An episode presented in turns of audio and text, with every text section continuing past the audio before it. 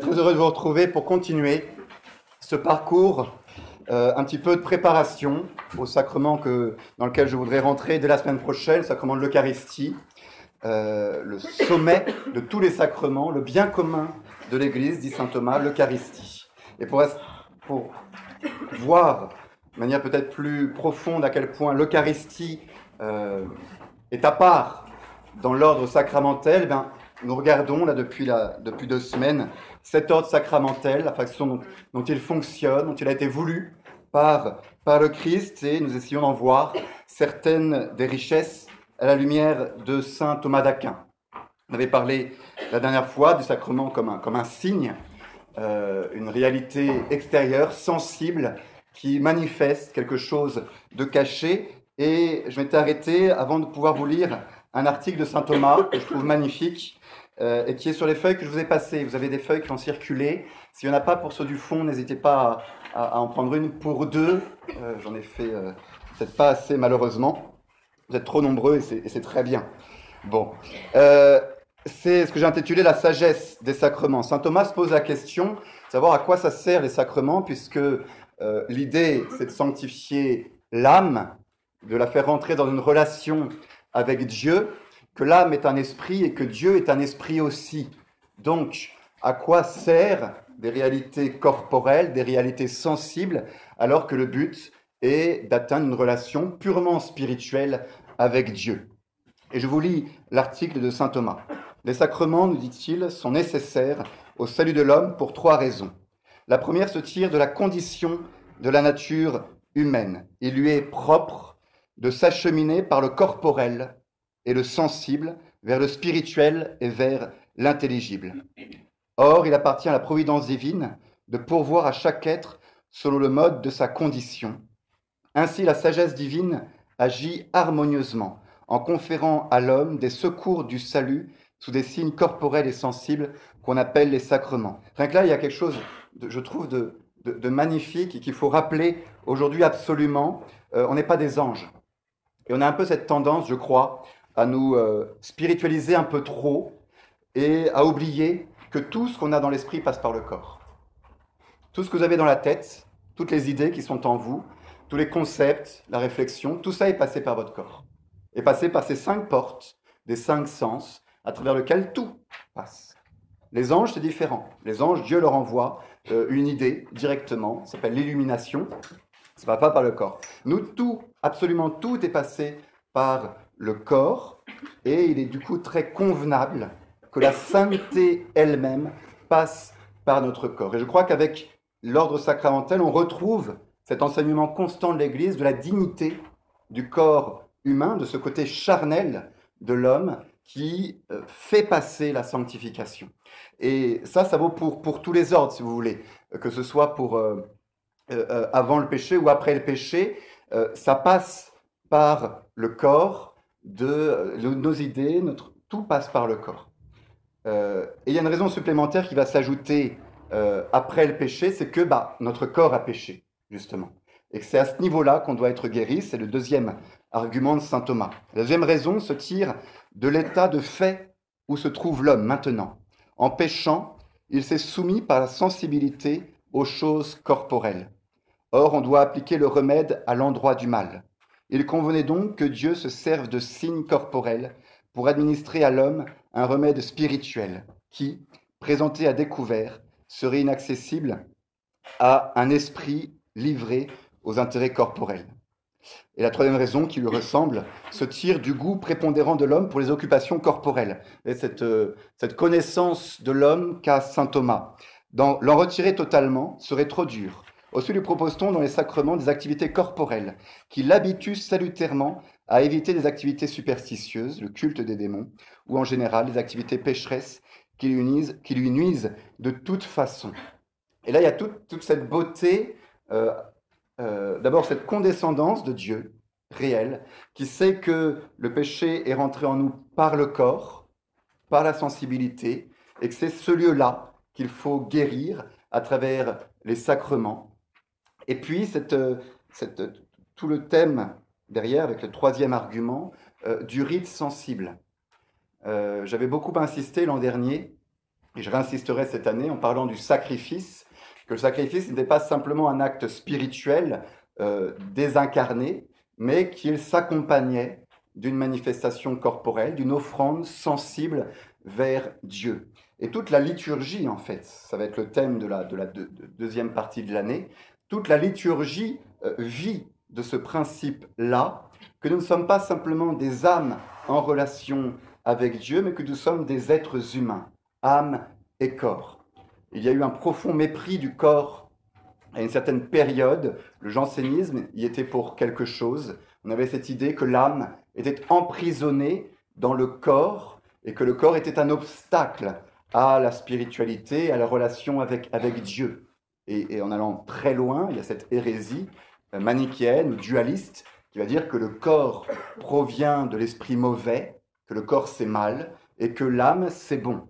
Et que donc il faut que l'homme se libère de son corps. Rien n'est plus faux dans la religion chrétienne. Il faut le rappeler avec grande force. Je crois que la religion chrétienne est, est la religion qui respecte le plus le corps humain. Ça se voit à travers toute la liturgie où c'est à travers le corps que passent les émotions, que passent les attitudes spirituelles. On se met à genoux pour éveiller en nous, dans notre âme, des choses. On pose tel geste qui parle à l'esprit. Tout ça est, extrêmement profond. J'espère qu'on aura le temps de le voir dans la liturgie. Et on voit dans le culte des morts, notamment, euh, lorsqu'on enterre quelqu'un, le corps est encensé, le corps est béni, il est porté en terre, il est vénéré, parce qu'il a participé au combat et à la marche vers le ciel. Il n'a pas été un obstacle, il a été un lieu de salut.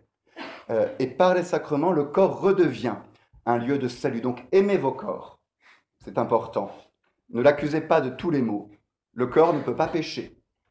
Le péché, c'est l'esprit. Alors tentez par l'aspect corporel, certainement, mais le corps lui-même ne fait pas de péché. Le péché, c'est dans la volonté. Aimez vos corps parce que, certes, ils ont été les instruments de notre chute, ils sont souvent les instruments de nos péchés, mais ils seront les instruments de notre salut. Et c'est à travers les attitudes du corps que notre âme se sanctifiera. Et donc là, il y a une, sagesse, je trouve magnifique, dans l'ordre sacramentel du Christ qui, euh, prenant la nature humaine, il la connaît parce qu'il l'a assumée, et il sait que c'est à travers ce corps que l'âme pourra être sanctifiée, et donc d'où l'importance de tous ces signes visibles. Et, tous les sacrements, on l'avait vu un peu la dernière fois, sont corporels, jusqu'au sacrement le plus important, la nourriture. L'Eucharistie, c'est concret, c'est visible, c'est tangible, on le sent, on l'avale, c'est corporel, et ça fait passer par derrière quelque chose de, spirituel. Voilà, je voulais commencer par vous lire cet article pour vous montrer la, la, sagesse sacramentelle et tout ce qui peut en découler pour nous de, de respect et d'amour des choses corporelles. Et je crois, j'espère j'aurai l'occasion d'y revenir aussi, que l'on se trompe lorsqu'on veut se passer des signes.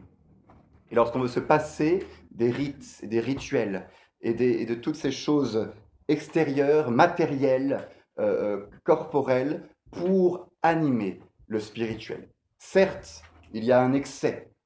Il, y a dans ce domaine, il peut y avoir un véritable excès de superstition, justement, où on va s'imaginer que parce que j'ai mis les mains dans le bon angle en les mettant euh, bien jointes, ou parce que j'ai fait la génuflexion qui a duré tel temps de temps, je me sanctifie, et, penser que c'est nos actes extérieurs qui euh, se suffisent à sanctifier l'âme. C'est faux, bien entendu. Euh, la sainteté, c'est une affaire de l'esprit. Donc il y aurait un, excès matérialiste euh, qu'il y a eu dans l'Ancien Testament, que reproche le Christ justement, hein, des pharisiens qui, euh, parce qu'ils font telle ou telle pratique corporelle, se laver les mains avant le repas, par exemple, s'imaginent juste. Et le Christ leur dit, non, euh, se laver les mains, c'est le, symbole de, la, spiritualité, de, l'âme qu'on lave. Et comme les aliments mauvais, ce qui compte, ce qui, est, bon ou mauvais, c'est ce qui sort du cœur de l'homme, nous dit le Christ. Il remet les choses un peu en place. Mais jamais Jamais le Christ n'a renié l'importance du sensible, du, charnel dans la vie humaine. Et je crois que c'est l'un des thèmes forts de notre religion catholique, c'est l'incarnation. Dans, l'islam, il n'y a, pas d'incarnation. Dieu est purement esprit et la relation à Dieu se fait, se fait par l'esprit. Il n'y a pas de sacrement. Euh, l'incarnation, le, phénomène de l'incarnation de Dieu qui se fait chair, euh, est, est, infiniment convenable et, et, rentre dans cette sagesse magnifique de Dieu qui comprend l'homme et qui sait que sa sainteté va passer par, le sensible. Donc ayons, ayons une, haute idée euh, de la corporéité de l'homme, du sensible et du charnel, parce que c'est un, lieu que le Christ est venu euh, régénérer par l'incarnation et ensuite par les sacrements qui continuent euh, son incarnation. Pour ça j'ai intitulé tout, le, tout, le, thème de l'année le, contact de Dieu. dans, la, dans la vie sacramentelle, Dieu, nous touche par contact et ça passe par nos sens. Et là, euh, certainement, les, protestants euh, se sont éloignés, je crois, de cette, vérité euh, dans laquelle ils, veulent retourner à une relation directe, immédiate avec, avec, Dieu, avec Dieu esprit, en oubliant tout cet aspect de, médiation, de, de, fait que Dieu, par délicatesse envers l'homme, a, mis en place des médias, des moyens, des, médiations, des intermédiaires. Et, le plus beau des intermédiaires, c'est le Christ incarné. Le Verbe incarné qui s'est fait tangible, euh, touchable, audible par les hommes pour nous amener plus sûrement vers Dieu, pour euh, correspondre mieux à notre euh, état d'homme incarné dans le sensible. et le Père de Blinière, je crois, nous fera une conférence sur justement cet aspect de l'oubli des médiations dans la, religion actuelle ou dans des tendances religieuse actuelle qui est une sorte d'orgueil finalement. Cette volonté de vouloir euh, aller directement vers Dieu, esprit, euh, euh, en, délaissant tout l'aspect de, des sens, du visible, du rite, et tout ce qui peut éveiller un petit peu nos, sens, et du coup éveiller aussi notre âme par, par, contre-coup. Ça, c'était important. je m'étais arrêté à, cet édifice euh, euh, sacramentel dans lequel la révélation nous dit qu'il y a sept sacrements. Je dis, je ne vais pas vous prouver pourquoi il y a sept sacrements, je le reçois. Et telle la Vierge Marie, euh, elle reçoit ces choses et les médite ensuite dans son cœur. On reçoit la révélation, on reçoit le fait qu'il y a sept sacrements, et ensuite on peut réfléchir à, la sagesse qu'il y a derrière le fait qu'il y ait Sept sacrements, en effet, ça peut poser question. Dieu est un. Le chemin vers Dieu, c'est la grâce. Il n'y a qu'une seule grâce. Pourquoi faut-il qu'il y ait sept sacrements? Et, là, la, pensée de saint Thomas, magnifique développement qui est propre à lui, vous avez certainement eu au caté, si vous avez eu un bon catéchisme quand vous étiez petit, euh, c'est de, faire correspondre ces sept sacrements à, la démarche de la vie humaine. Puisque, c'est un thème important, la, vie, la grâce est une vie en nous et que euh, tout cet édifice spirituel n'est pas un état, j'avais insisté là-dessus la dernière fois, mais un dynamisme, une vie, une progression vers, eh bien, il y a une certaine correspondance entre la vie naturelle, l'énergie de la vie naturelle et ses différentes étapes, et la vie surnaturelle ponctuée par les sept sacrements. Et c'est le tableau que je vous ai euh, reproduit ici, qui résume un article de Saint Thomas que je ne vais pas vous lire aujourd'hui, mais quelques, quelques points quand même sur ce tableau qui est, important. Euh, le but des sacrements est de nous faire acquérir la perfection, de nous faire tendre vers l'union à Dieu, toujours plus grande. Et cette union va se faire de deux manières différentes d'une manière individuelle et d'une manière communautaire. Il y aurait déjà là beaucoup de choses à dire. Dans les sept sacrements, il y en a deux, le mariage et l'ordre, qui ont une visée communautaire et non pas individuelle. J'insiste beaucoup quand je fais les préparations au mariage pour rappeler que le sacrement du mariage est un sacrement qui vise le bien commun, l'édification du corps mystique du Christ. C'est qu'il y a euh, une erreur, un certain égoïsme spirituel dans le fait de penser que le mariage, c'est juste pour moi ou pour nous deux. Et que l'amour, il est juste une sorte d'égoïsme à deux, où on est tous les deux, l'un en face de l'autre. À la limite, on admet l'enfant, mais ça ne va pas plus loin que ça. Alors qu'en réalité, le mariage est un sacrement qui a en vue l'édification de la cité euh, au plan de vue naturel et du corps mystique du Christ, à savoir de l'Église, au point de vue surnaturel. Et ça change complètement la perspective du mariage de me dire que à travers le mariage, je sers un bien qui est plus grand que moi, qui est le bien commun de la cité et de l'Église. Et ça permet de noter cette vision communautaire de la sainteté. Euh, il y aurait un, excès à penser que la sainteté, c'est une affaire personnelle, et, ou uniquement personnelle. Je vais préciser. Euh, on a peut-être trop, au, au, 19e, au 18e, euh, insisté sur cet aspect euh, uniquement personnel de la sainteté, de euh, j'ai une âme et il faut que je la sauve. Et finalement, mon but dans ma vie, c'est de sauver mon âme. Presque quasi uniquement, exclusivement. Attention, c'est très vrai. Votre but, c'est de sauver votre âme. Hein. Et vous êtes le plus à même de le faire, et personne ne pourra le faire à votre place. C'est pour ça qu'il y a cinq sacrements pour la vie individuelle, sur le tableau. Euh, mais euh, la sainteté et la vie chrétienne ne se résument pas à cet aspect individuel. Parce que nous ne sommes pas des êtres humains séparés, distincts des autres, perdus et, et autonomes. Nous constituons un corps qu'on appelle l'Église, le corps mystique du Christ, qui se constitue d'ailleurs autour de l'Eucharistie, j'aurai l'occasion d'en reparler, et, et, il y a toutes ces relations d'influence entre nous. C'est bien qu'on ne devient pas saint tout seul. Et ça, c'est extrêmement important. Au ciel, vous vous rendrez compte euh, de l'aide qui vous a été apportée pour arriver là-haut. Et vous verrez que vous n'êtes pas devenu saint tout seul.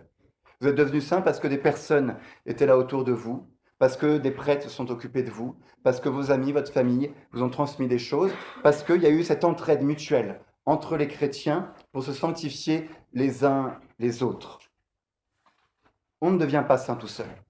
Et sous ce même aspect, il faut faire bien attention à l'égoïsme spirituel, à se dire que je m'occupe de ma petite âme et que les autres, c'est le boulot du prêtre. Non. Le chrétien est appelé à sanctifier les autres également, à avoir cette, vision communautaire de la vie chrétienne. Alors il faut avoir un juste équilibre, parce qu'il est sûr qu'aujourd'hui, on, insiste trop, sans doute, sur la vision communautaire. Il faut tout faire ensemble. Euh, il n'y a plus de messe si le prêtre est tout seul.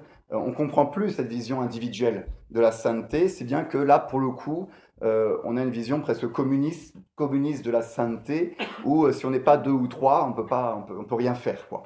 Et s'il n'y a pas le, le, si on fait pas église, si on ne se rassemble pas, si on fait pas corps, on, rate, on rate l'aspect essentiel de la sainteté. Ce serait un excès, l'excès inverse, si vous voulez. Trop communautaire, uniquement communautaire. Mais faites attention euh, ne pas avoir ce défaut tradit de, de s'opposer à une erreur euh, actuelle, qui est en effet une erreur, hein, trop, trop, trop de communauté tue la communauté, ne pensez plus qu'en termes de communauté est une erreur, mais à ne pas s'opposer à ça en, vivant notre petite vie dans notre petite bulle. Ce serait une erreur. Je crois que si on revient à l'évangile, euh, on voit qu'il y, a ces deux aspects qui, qui, s'intègrent euh, magnifiquement entre ma progression individuelle, ma sainteté personnelle, euh, et c'est les cinq sacrements. Et puis tout cet aspect communautaire que je, n'ai pas le droit de, mettre de côté. Au ciel, on, vivra en société. On ne sera pas tout seul avec Jésus. Au ciel, il y aura une société magnifique, d'ailleurs qu'on partagera avec les anges. Ce sera superbe, euh, elle sera ordonnée et, on, partagera, si vous voulez, pour utiliser ce terme moderne de partage.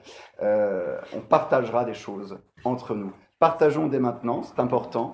Il euh, n'y a pas que le partage dans la vie, mais je, sens qu'il y a souvent ce défaut, par opposition à, la vision moderne, de, nier toute importance de, la, relation euh, communautaire. Donc on a deux sacrements pour ça, euh, le mariage et l'ordre.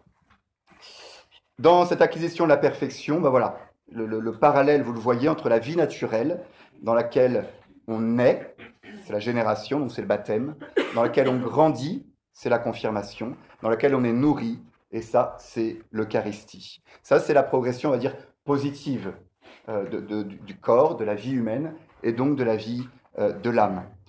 Et négativement, euh, bah, la vie humaine rencontre des difficultés, on tombe malade, et là, c'est la pénitence.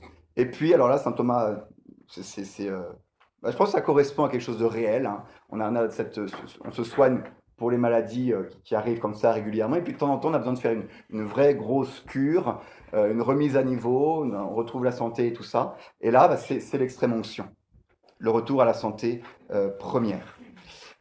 sur la dernière colonne, je l'ai mis, j'ai trouvé ça, chez saint Thomas encore, une manière de, lier chaque sacrement avec une vertu correspondante.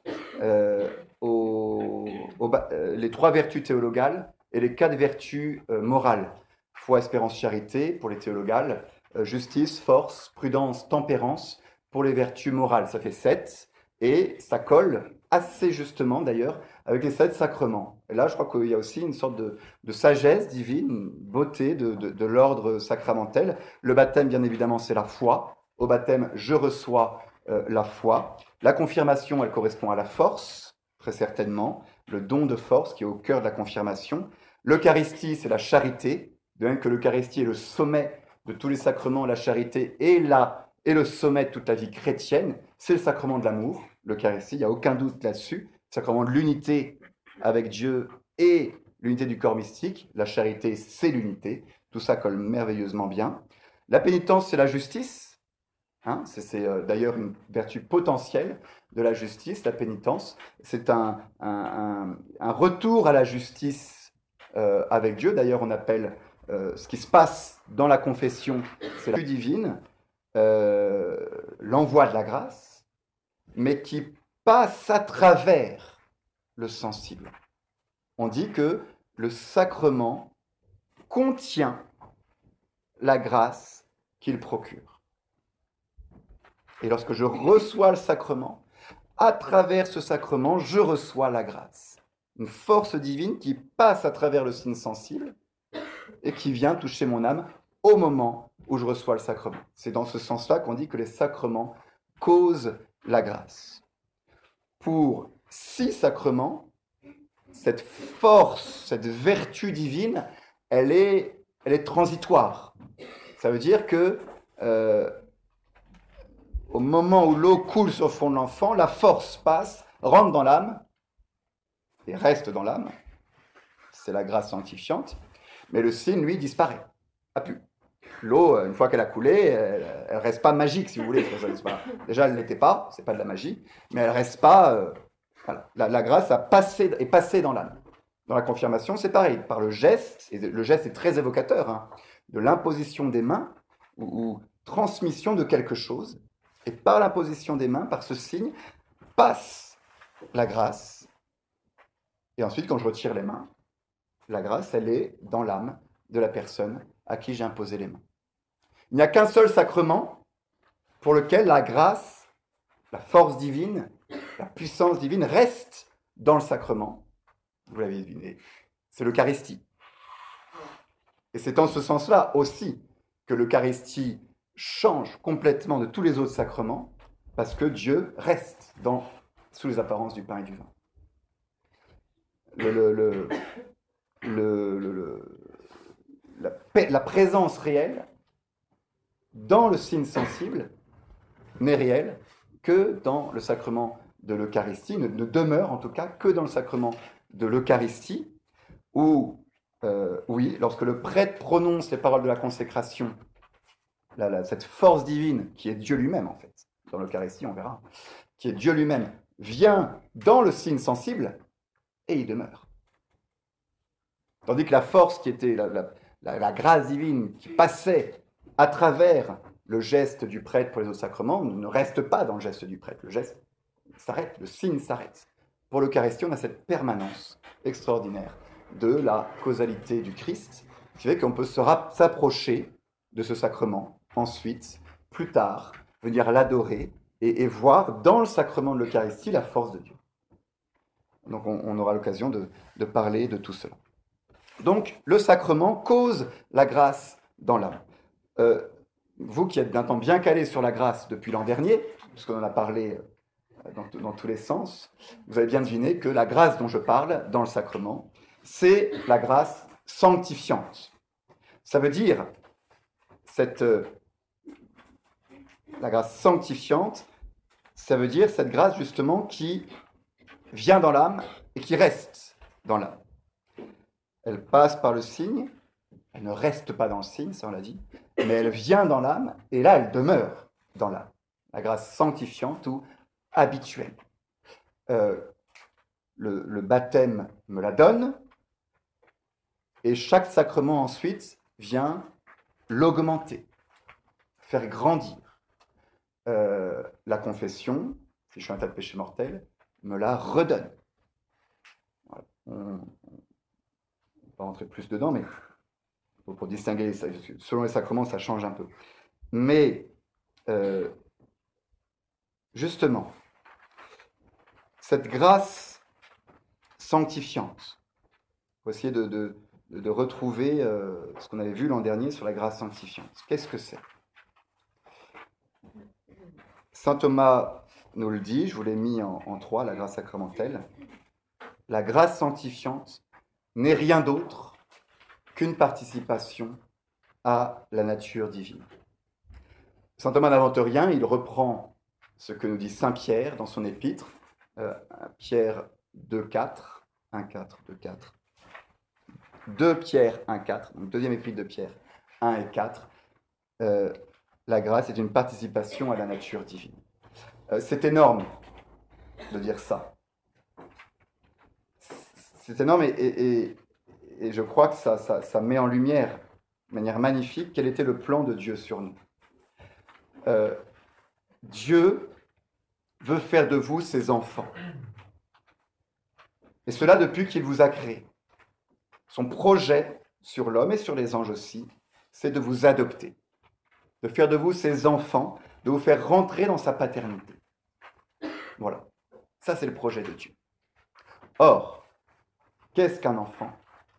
C'est quelqu'un qui partage la même nature que son père et qui reçoit de son père la nature. Et donc Dieu, voulant faire de nous ses enfants, décide de mettre en nous une deuxième nature. Vous êtes de nature humaine, mais lorsque vous avez la grâce, vous participez à la nature divine. Et en termes, il faut, en termes forts, c'est pas une image, pas une métaphore. La grâce est une participation directe à la nature divine. Dans des termes très clairs, vous êtes déifié. On avait développé ce thème l'an dernier. Je vous relis juste ce que nous dit saint Thomas. Euh, et c'est d'ailleurs la raison pour laquelle seul Dieu peut donner la grâce. Parce que la grâce, c'est Dieu qui nous donne sa nature. Euh, le don de la grâce dépasse la perfection de toute nature créée, n'étant pas autre chose qu'une certaine participation de la nature divine qui transcende toute autre nature. C'est pourquoi il est impossible qu'une créature quelconque cause la grâce. En effet, il est nécessaire que seul Dieu déifie. Voilà le projet que Dieu a sur l'homme. Euh, Dieu s'est fait homme pour que l'homme se fasse Dieu nous dit un, père de l'Église. Euh, vous êtes fils de Dieu par la foi en Jésus-Christ. C'est tout ce thème de le baptême qui nous rend enfants de Dieu. Je suis fils de Dieu. Ce truc, on apprend en catéchisme. Il faut en mesurer, je crois, tout l'impact euh, extraordinaire pour nous. Dieu nous adopte.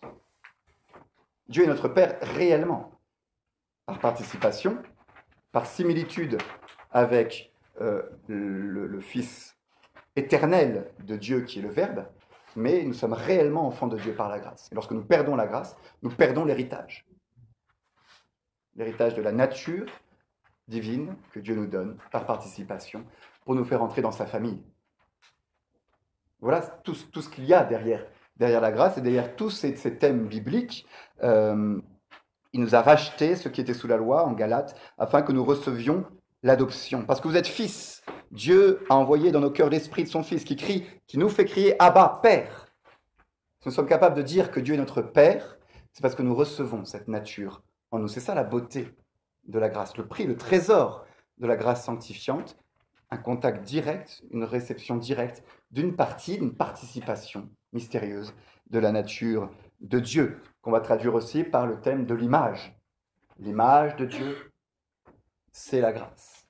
Nous lui ressemblons, une similitude de nature par la grâce. Et tout à fait cohérent, du coup, que euh, Dieu voulant faire de nous ses enfants dès le début, et nous refusant de devenir ses enfants par le péché originel et par le péché, Dieu renouvelle sa proposition en envoyant son Fils. En disant, j'ai déjà un Fils, et c'est lui, et c'est en lui ressemblant à lui que les hommes vont redevenir mes enfants. Et donc, c'est ça qui est magnifique dans les sacrements, la grâce sanctifiante est une grâce d'adoption qui nous rend fils de Dieu par conformité avec Jésus-Christ. C'est le thème, nous sommes fils dans le Fils.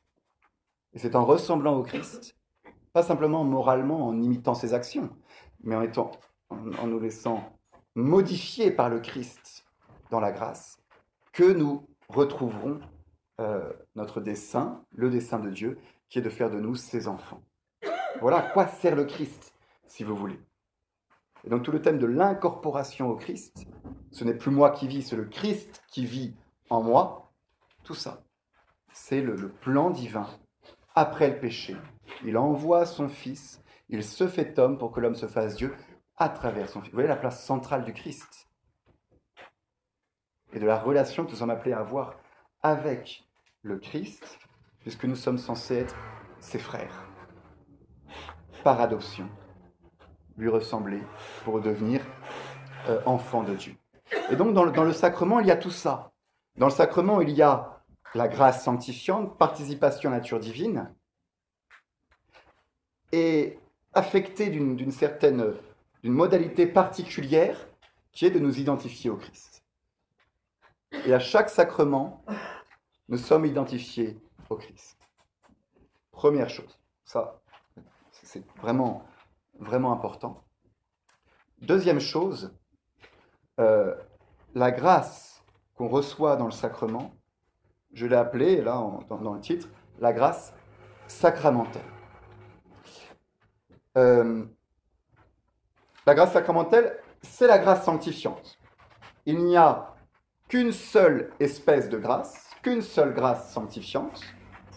Pourquoi? Parce qu'il n'y a qu'un seul Dieu, qu'une seule nature divine et donc qu'une seule participation à la nature divine. Une seule grâce sanctifiante. Mais, ce qui est beau, c'est que cette grâce sanctifiante va venir en nous euh, se proportionner aux besoins qui sont les nôtres, à tel ou tel moment de notre vie. S'adapter à nous, se particulariser, se modeler d'une manière toute particulière dans chaque sacrement. Et c'est cette idée, vous voyez, cette, modélisation de la grâce sanctifiante dans tel ou tel sacrement qu'on va appeler grâce sacramentelle. Vous voyez, Dieu ne donne pas son aide en bloc, en disant voilà ma participation à la nature divine, t'en fais ce que tu veux. Dieu donne son aide euh, en, en, se mettant en harmonie avec les besoins qui sont les nôtres à tel ou tel moment. La grâce sacramentelle, c'est ça. C'est la grâce sanctifiante qui va faire grandir en moi la participation à la nature divine, la ressemblance avec le Christ, mais sous une forme particulière selon l'état de ma vie. Et ainsi, chaque sacrement va apporter une grâce particularisée. Le baptême nous rend euh, enfant de Dieu et conforme au Christ. Première étape, c'est le début. La confirmation euh, nous rend soldats du Christ. Plus simplement enfants, mais soldats pour témoigner du Christ qu'on a reçu au baptême, pour qu'il rayonne autour de nous. L'Eucharistie, bien évidemment, on est au sommet. Euh, tout en nous conformant, tout en nous rendant participants de la nature divine, nous unit à un aspect tout particulier du Christ qui est son sacrifice. on est au sommet, le sacrifice est au sommet de tout l'édifice euh, sacramentel, j'aurai l'occasion d'y revenir, mais cette, participation au Christ offert, elle se fait dans l'Eucharistie. Il y a plein d'autres choses aussi, je ne rentre pas dedans pour l'Eucharistie. La confession nous rend une conformité plus grande au combat, dans la vertu de pénitence. Et là, j'aurais quelque chose de particulier à dire pour la confession. Euh, la grâce sacramentelle dans la confession, c'est magnifique parce que elle nous rend aptes. Et la confession ne fait pas que effacer nos péchés. Elle donne la grâce. C'est pour ça qu'il faut aller se confesser. Pas seulement pour revenir à zéro, mais pour recevoir une force de plus. Souvent, on est, on est attiré que par l'effet négatif de la confession, la table rase. Mais la confession donne une grâce comme tout sacrement. Une grâce sacramentelle, c'est-à-dire modélisée selon nos besoins. Et quels sont nos besoins? Les combats qui sont les nôtres. Et donc, la grâce sacramentelle dans la confession va venir euh, se porter précisément sur les combats qui sont les nôtres. Et donc sur les péchés qu'on a accusés. C'est pour ça qu'on accuse nos péchés à la confession. On présente nos plaies à la confession, et la grâce sacramentelle vient s'adapter à ces plaies, à ces blessures de l'âme, pour venir, comme un baume, les guérir. D'où l'intérêt d'exprimer de, à l'extérieur nos péchés pour recevoir cette grâce particularisée. Si on, si, on, si on est à un niveau trop on va dire la confession n'est nécessaire que pour les péchés mortels. C'est très vrai. en soi, la confession, elle est prévue pour les péchés mortels péché véniel, il y a d'autres moyens de se les faire pardonner, on les verra. Mais il y a une sagesse très grande de confesser même ces péchés véniels à la confession, parce qu'en les exprimant, on reçoit une grâce qui s'adapte à ce péché et qui va venir aider ce péché. À nous de l'activer ensuite, on verra comment. Mais vous voyez la, grandeur de la grâce sacramentelle qui euh, s'intéresse à nos difficultés personnelles et qui vient s'infiltrer comme de l'eau dans chacun des, plis de l'âme pour venir les guérir, selon le besoin qui est le nôtre. Et c'est Dieu qui s'intéresse à nous. C'est ça la grâce sacramentale. Dans, bon, dans l'extrême onction, euh, il y a une conformité avec la mort de notre Seigneur. Dans l'ordre, une conformité avec le Christ prêtre, la toute particulière. Et dans le mariage, une conformité, alors là c'est tout un thème magnifique, euh, la grâce sacramentelle du mariage, c'est la conformité avec l'amour que le Christ a pour son Église. Ça, c'est biblique, c'est Saint Paul, hein, c'est l'épître de Saint Paul. Euh, et cela, on la néglige, mais, royalement, quand on se prépare au mariage, quand on se marie. C'est le trésor le plus grand qu'on a au mariage, c'est cette grâce sacramentelle euh, qui va venir surélever notre fidélité, notre amour, au degré sublime de l'amour que le Christ a pour l'Église. Et qu'il faut utiliser elle est là, elle est permanente, comme toute grâce sacramentelle. Tant que je reste en état de grâce, j'ai aussi toutes ces modalités que j'ai reçues dans chaque sacrement. Il y a toute une vie en moi, tout plein d'aides que je n'utilise malheureusement pas assez souvent. Et dans l'état du mariage, l'activation de cette grâce sacramentelle est une force habituelle qui m'accompagne à calquer mon amour pour l'autre sur l'amour que le Christ a eu pour son Église. Et quel amour Vous voyez toute cette grandeur de euh, l'ordre et de la grâce euh, sacramentelle. À travers ça, on voit comment, euh, comment Dieu s'adapte à chacun de nous, à nos besoins, et comment aussi le, le, sacrement, chaque sacrement est en fait un rayonnement de la croix du Christ. Tous les sacrements nous ramènent vers cet unique lieu, le cœur du Christ euh, qui coule euh, du sang et de l'eau d'amour pour nous. Et chaque sacrement est un rayon différent, distinct, pour chacune des étapes de notre vie dont nous avons besoin. Euh, voilà, je saute ça, je saute ça. J'aurai l'occasion d'en reparler, mais ça concerne moins directement l'Eucharistie, donc pas nécessairement la préparation, pour aller directement à dernier point que je voulais aborder avec vous, la question du, ministre du sacrement, la personne qui donne, euh, qui fait, qui exécute le sacrement. Qui cause le sacrement? Dieu. C'est Dieu qui cause la grâce dans l'âme. Personne d'autre, bien entendu. La grâce, seul Dieu peut la donner. Mais Dieu a voulu, à le Christ, euh, utiliser ce qu'on appelle des instruments. Toujours dans cette grande délicatesse de Dieu qui veut passer par des médiations pour nous toucher d'une manière plus euh, concrète, plus sensible. Il est passé par le Christ, instrument parfait de son amour, à travers lequel toute la grâce passe.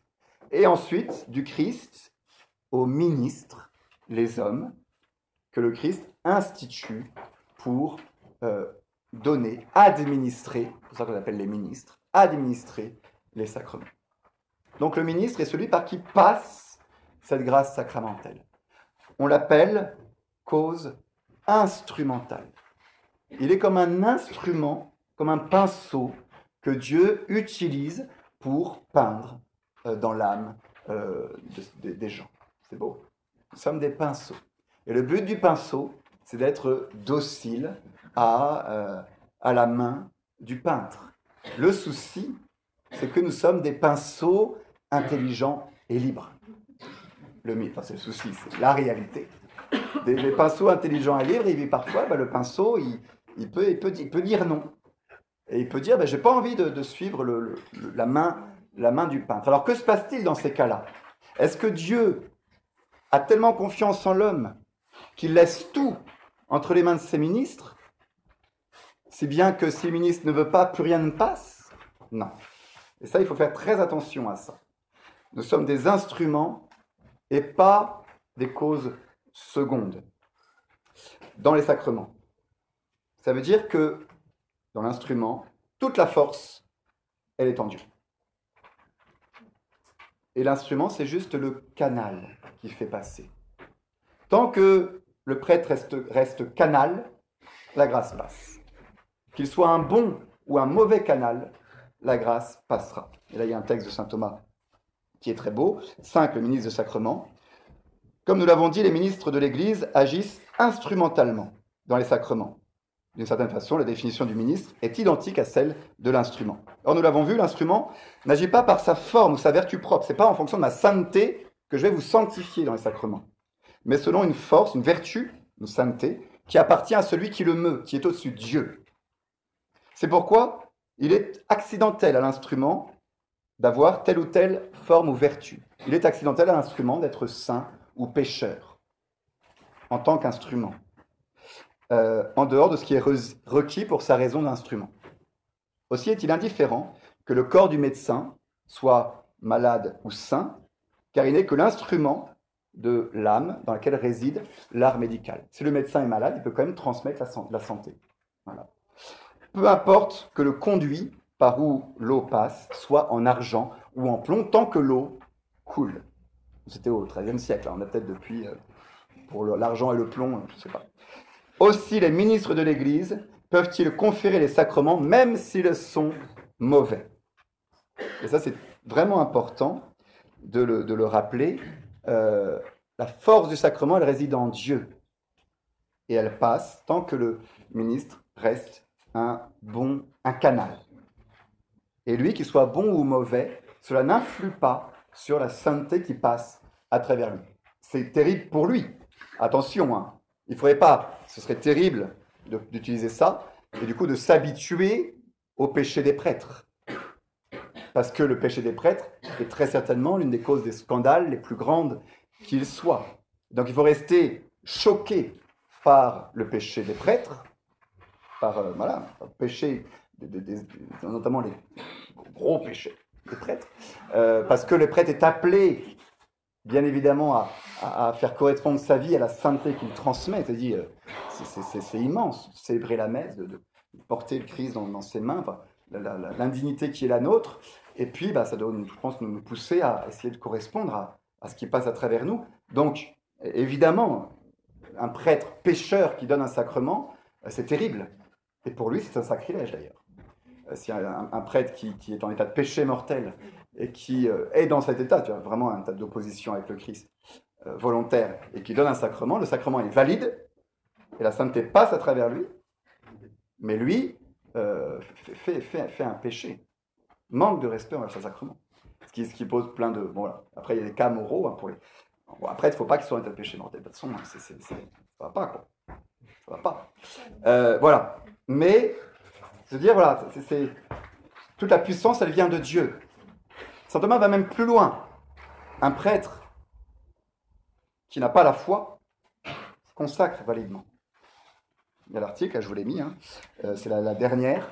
La foi n'est pas davantage requise. Un infidèle peut procurer un vrai sacrement du moment que toutes les autres conditions nécessaires sont réalisées. Quelles sont ces conditions? Quelles sont ces conditions? Et je termine avec ça. Trois conditions pour qu'un sacrement soit valide. Je dis ça parce qu'il y a, y a, une grosse confusion aujourd'hui, euh, notamment pour euh, les prêtres qui célèbrent mal la messe et tout ça. On va dire, ah, il n'a pas l'intention de faire ce que fait l'Église, donc c'est pas valide. Vous vous rendez compte si, si, la, validité de la messe dépendait de ce qu'il y a à l'intérieur de la tête du prêtre? Le doute permanent, le doute permanent qui serait le nôtre. Si ça dépendait de ce qu'il y a à l'intérieur de la tête du prêtre, l'intention, elle est dans la tête. Qui sait si euh, nos évêques sont évêques? S'il y a pas eu un moment, bah, celui qui a ordonné euh, prêtre euh, il y a 500 ans, est-ce qu'il avait l'intention de le faire dans sa tête? Est-ce qu'on peut vérifier l'intention de tous les ministres qui ont transmis les sacrements depuis l'époque du Christ? Non. Bien sûr que non. Donc il faut réfléchir à cette idée de qu'est-ce qui est nécessaire pour qu'un sacrement soit valide? Matière, forme, donc matière et forme, on l'a vu la dernière fois, pain et vin, euh, les paroles de la consécration, pas déformées, ça voilà, ça c'est certain. Euh, les paroles de l'ordination, pas déformées. Et voilà, tout ça, c'est matière et la forme. Et troisième, attention, pas l'oublier, hein, l'intention chez le ministre de faire ce que fait l'Église. Intention de faire ce que fait l'Église chez le ministre. Qu'est-ce que ça veut dire, ça? Qu'est-ce que ça veut dire? Ça veut dire que le ministre doit conformer ce qu'il fait à une intention plus haute qui est celle de l'Église. Si vous voulez, pour comprendre l'idée sacramentelle, on part du Christ. toute l'intention est dans le Christ. Hein. si les sacrements marchent, c'est parce que Jésus l'a décidé. C'est une institution. C'est pas naturel, les sacrements. C'est une institution du Christ qui a décidé que derrière telle matière et telle forme, la grâce serait donnée. Donc, intention du Christ qui se traduit dans euh, le Christ prolongé, qui est l'Église l'intention de l'Église ou la foi de l'Église dans les sacrements, essentiel. C'est cette foi de l'Église qui permet que les sacrements aujourd'hui fonctionnent encore. L'Église comme personne, il y a une personnalité de l'Église qui euh, assure une intention de foi permanente. Et le ministre d'aujourd'hui est, tenu de, de, se conformer à cette intention de l'Église, même s'il ne la comprend pas même s'il ne la connaît pas. Il y a des cas très clairs où un athée baptise validement. Lorsque vous avez un athée, et il ne croit pas en Dieu, il ne croit pas au sacrement, mais vous lui demandez baptisez-moi parce que je vais mourir, l'athée, s'il se dit bon, je, crois en rien, mais euh, elle, est, veut être catholique, je, vais faire, euh, je, vais lui faire ça pour lui faire plaisir et je vais accomplir le rite lui-même, c'est valide c'est valide. Euh, pourquoi? Parce que cette intention de, euh, de faire ce que fait l'Église, elle est inscrite dans le rite lui-même.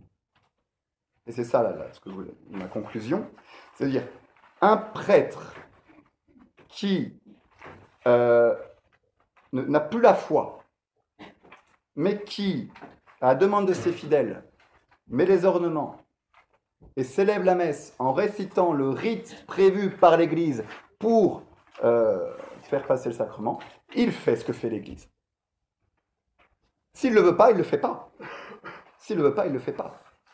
Mais, euh, ça c'est l'interprétation commune, c'est un, sujet un peu, un peu délicat, certainement, mais vous voyez combien il y aurait erreur et danger de faire...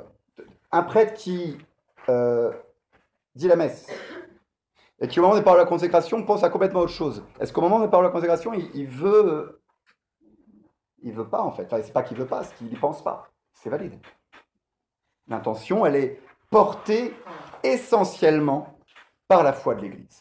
Et par cette référence que l'homme va faire à la foi de l'Église, même s'il n'y croit pas, même s'il ne la connaît pas, il se réfère à travers le rite. Donc la position classique, c'est de dire que si le prêtre accomplit le rite en respectant le, cadre, le contexte sacramentel, même si dans sa tête il dit oh, je veux pas, je veux pas, je veux pas, il le fait. Et ce que tu fais, c'est ce que tu veux.